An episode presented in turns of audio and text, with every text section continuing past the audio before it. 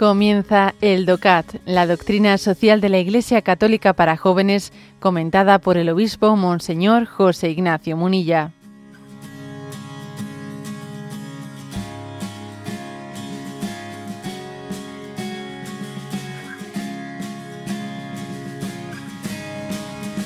Punto 157. Y pregunta, ¿tienen los trabajadores derecho a la huelga? Responde, las empresas y los trabajadores persiguen en parte intereses contrarios en asuntos como el nivel de los salarios o la duración de la jornada laboral. Por este motivo, entre las dos partes son necesarias negociaciones que satisfagan mutuamente esas cuestiones.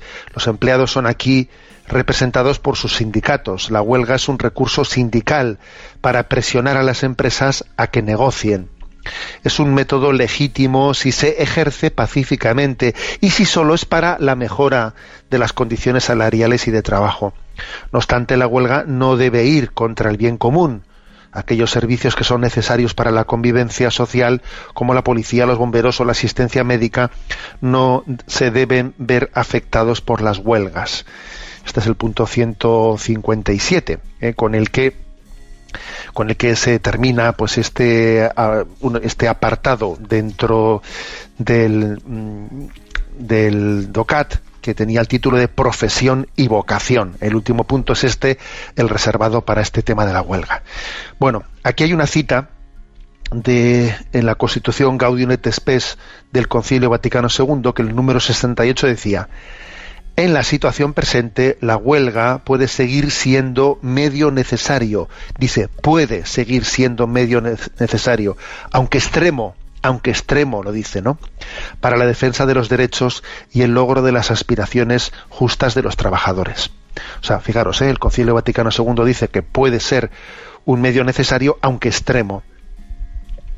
¿Por qué puede ser un medio necesario que extremo? Bueno, porque, eh, por desgracia, en la búsqueda del bien común existen, eh, pues eso, turbulencias, turbulencias. nosotros creemos en el bien común, ¿eh?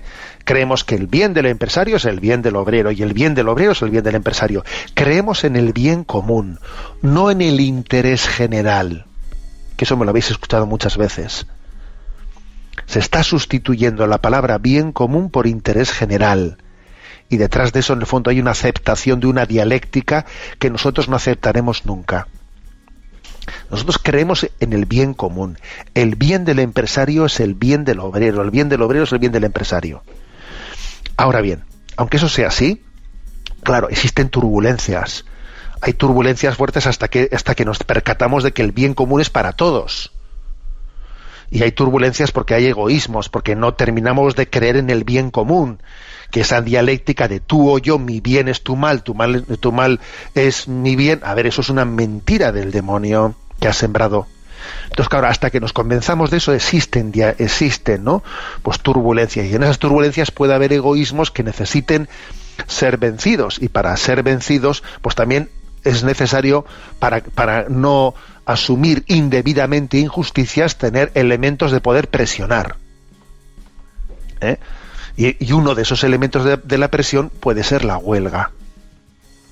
Que puede ocurrir que no haya más remedio, más remedio que para vencer pues un planteamiento que uno en conciencia considera injusto que recurrir a una huelga para eh, pues para reivindicar algo que es de que es de bien común que es de bien común. Bueno, eso es una afirmación, ¿no? ¿Por qué? Porque existe esa tendencia egoísta en nosotros y también el que está en la postura más débil, más débil, tiene que tener algún recurso legal. Si no, claro, el que está en la postura más débil va a ser al final el que mm, pague el pato siempre de, la, de, de esa especie de, de egoísmo que no termina de reconocer el bien común. Vale.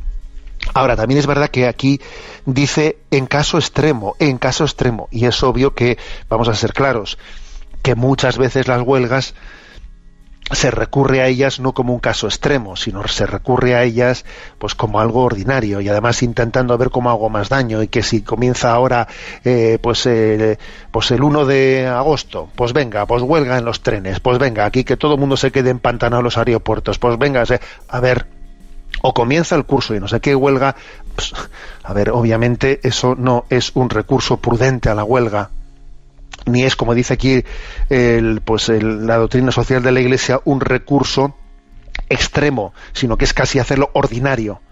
Eh, el hecho de que haya sindicatos que eh, el recurso a la huelga lo tengan como un recurso claro, ya, ya casi como un método ordinario dentro de, dentro de una mesa de negociación, pues obviamente hace que lo que en sí era algo digno eh, y propio de un, instrumento al servicio de, los, de, de la dignidad del trabajador pueda volverse contra él mismo.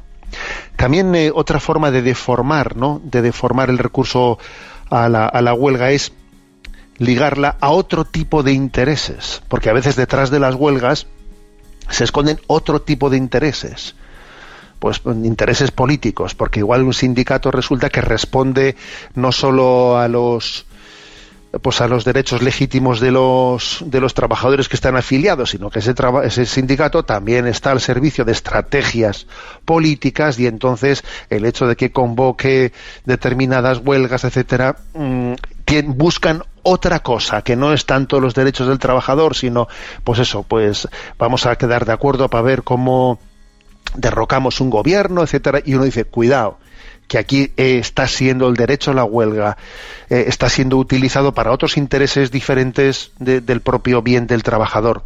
Bueno, hay otro, otra cita de Mahatma Gandhi que está aquí también eh, recogida que dice la desobediencia civil se convierte en un deber santo en el momento en que el Estado abandona el marco de la legalidad. Claro, en el caso de que un Estado abandone el marco de la legalidad, de la legalidad, puede existir ¿eh? un derecho deber, incluso un derecho deber, fíjate, ¿no? De desobediencia civil, de resistencia ante un Estado que ha abandonado el marco de la legalidad. Pero claro, eh, estamos hablando de palabras, de palabras mayores, ¿no? El hecho de que alguien eh, recurra a hablar de desobediencia civil, a ver, la desobediencia civil, para que tú verdaderamente digas que el Estado abandonado el marco legal, tendrá que haber también sentencias legales sentencias legales que también eso lo, lo, afirmen, porque claro, si resulta que las sentencias eh, legales, pues si, si, la judicatura de alguna manera no, no ha mm, denunciado ¿no? que un Estado o un gobierno está fuera ¿no? del marco legal, que tú mismo seas el que juzgues por tu cuenta y riesgo al margen de, de alguna referencia objetiva, si, meramente vas a ser tú desde tu subjetividad el que proclames que el Estado está fuera del marco eh, de la legalidad, a ver, obviamente no nos engañemos, tendrá que haber eh, alguna algún marco legal que haga que tu juicio subjetivo tenga un reconocimiento objetivo. Porque, claro, lanzarse a la desobediencia civil desde una mera convicción subjetiva, pues uno es muy fácil que sea engañado. ¿eh?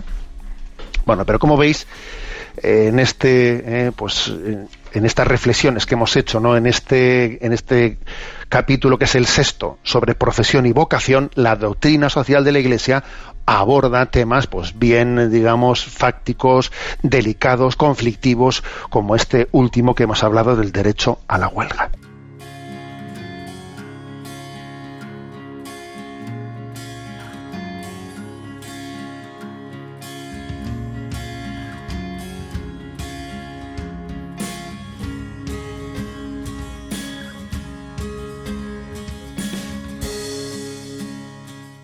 Has escuchado el DOCAT, la doctrina social de la Iglesia Católica para jóvenes, comentada por el obispo Monseñor José Ignacio Munilla. Encuentra todos los audios en radiomaria.es.